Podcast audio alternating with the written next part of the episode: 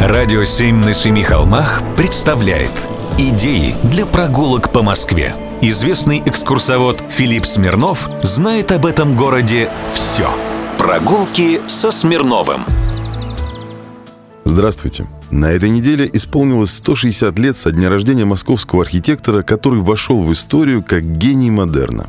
Это Федор Шехтель, один из любимых моих архитекторов. Шехтель переехал из Саратова в Москву в 1875 году. Тогда же 16-летний Федор поступил учиться на архитектурное отделение, но через три года был отчислен из-за плохой посещаемости. Скорее всего, причиной была болезнь матери, работавшей экономкой в семье известного мецената Павла Третьякова. Юноше нужно было просто зарабатывать и помогать семье. Вообще про Шехтеля известно, что не в пример нынешним водителям диванов работал он всегда и практически без остановки. Вот, например, как он писал про себя своему другу Антону Павловичу Чехову. Работаю я очень много.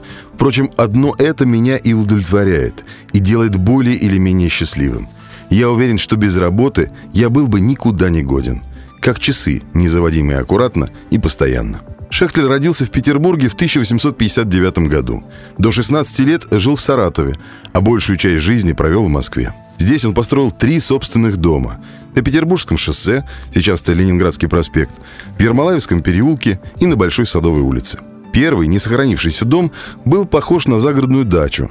Второй сочетает в себе элементы неоготики и модерна. В третьем соединились модерн и неоклассика. А всего Федор Шехтель построил более 100 домов по всей России. Около 60 из них в Москве. Кроме архитектуры, Шехтель интересовало создание декораций и костюмов для театральных постановок и народных гуляний, а также проектирование временных сооружений для городских парков. А третья область деятельности Шехтеля – работа в качестве художника-оформителя, виньетиста и рисовальщика. Такой вот жил и работал в Москве человек-пароход, который строил для всех и для нас с вами.